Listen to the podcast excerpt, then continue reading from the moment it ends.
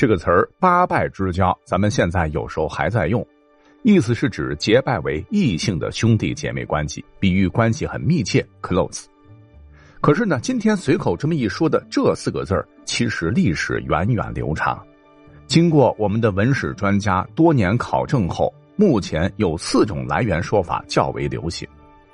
第一种说法是，八拜是指一结金兰时饮血酒、叩头换贴、对天盟誓时，还得要拜东南西北、东南、东北、西南、西北八个方向。寓意无论何地都生死与共，有福同享，有难同当。第二种说法说八拜之交来自于过去江湖帮会入会的仪式，《易经》有云：“八地之吉数也，故而八拜。”所谓龙头开山头，弟子拜香堂，焚香上茶点烛，在关二爷见证之下宣读誓言，并行八拜之礼：一拜天为父，二拜。地为母，三拜日为兄，四拜月为嫂，五拜五圣贤，六拜万云龙，七拜众兄弟，八拜万年香。那说法三呢，是来自于北宋时的一本历史笔记，叫《邵氏文件录》，其中的一则轶事趣闻，说神宗朝时，国子监博士出身的李绩。年轻人嘛，意气风发，有些张狂，为人是傲慢无礼，大家都很不爽他。李绩的父亲李寻曾是宰相文彦博的门人，文彦博很厉害，进士出身，文武全才，史上历世仁英神哲四朝，出将入相五十年。那李绩作为晚辈，对其可不敢造次。说有一回专程他前去拜谒丞相，文彦博早闻其恶名。就故意让李绩在客厅坐着，府里边谁也不搭理他，茶水也没有。一向狂妄的李绩也不敢发火，只好老老实实的干坐着。这一坐，从上午直接坐到太阳快落山，屁股都快三瓣了。饥肠辘辘，快要虚脱的时候，文彦博这才踱步而出，故意热情的说：“哎呀，你父亲是我的故交，你不必多礼。”李绩稍感欣慰，但谁知文彦博的下一句直接让他昏倒。呃，我看呐，你就对我拜八拜就行了。李绩是暗暗叫苦，无奈之下只得规规矩矩的向文彦博行了八拜的大礼。哎，这可不是鞠个躬啊，而是要行跪拜之大礼，磕头起身再磕头，平时三次到顶了。可这回八次下去，力气直接低血糖啊，眼冒金星，腿都软了。从此以后呢，果真是收敛了傲气，不敢再造次了。因为这个故事啊，民间流传的比较广哈，所以呢，就逐步演化为了异性结拜。最后一种说法，本期是重点啊，说这八拜呢，其实指的是从古至今流传下来的八个感人肺腑的友情故事，分别是管鲍之交、知音之交。稳静之交、舍命之交、娇妻之交、鸡黍之交、忘年之交以及生死之交。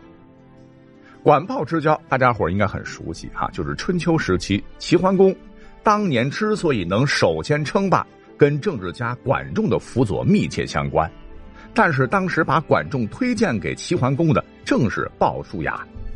管仲和鲍叔牙呢是好兄弟，俩人曾经合伙做买卖。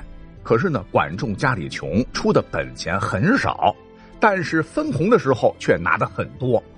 有人就臭骂管仲贪婪、臭不要脸，可鲍叔牙却解释，他哪里是贪这几个钱呐，是我自愿让给他的。管仲呢，曾上过战场打过仗，可进攻时总是缩最后，退却时却是冲在最前头，士兵们全都瞧不起他贪生怕死之徒。鲍叔牙却说：“管仲家里有老母亲，为了侍奉母亲，并不是真的怕死。总之吧，很多事情鲍叔牙总是替管仲辩护，极力来掩盖管仲的缺点，目的很单纯吧，完全是为了爱惜管仲这个人才。”管仲听到这些话，非常感动，叹口气说：“哎，生我的是父母，了解我的是鲍叔牙呀。”而知音之交呢，指的是在春秋时著名琴师俞伯牙和樵夫钟子期的故事。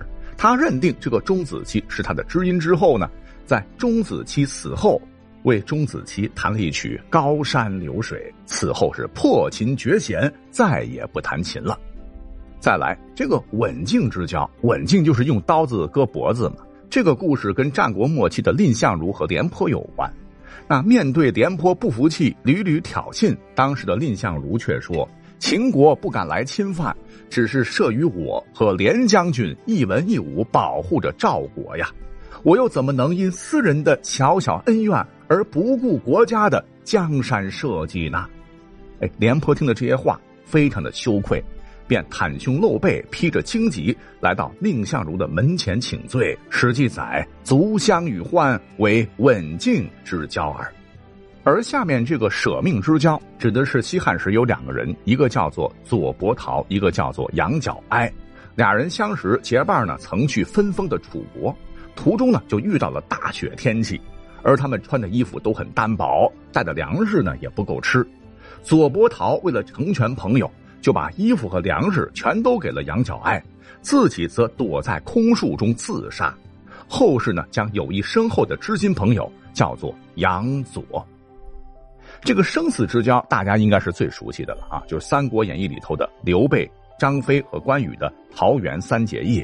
这一拜忠肝义胆，这一拜生死不改，这一拜天地日月壮情怀。那交妻之交呢？说的是东汉时有一个名士叫陈仲，雷毅呢是他的好朋友，两个人志趣相投，情如兄弟。太守张云闻陈仲之名，饱学之士，就嘉许他的德才品行，推荐他为孝廉。而陈仲呢，却要把这个功名让给雷毅，先后十一次向太守申请，张云不批准。那第二年呢，雷毅也被选拔为孝廉，俩人才一起到郡府就职。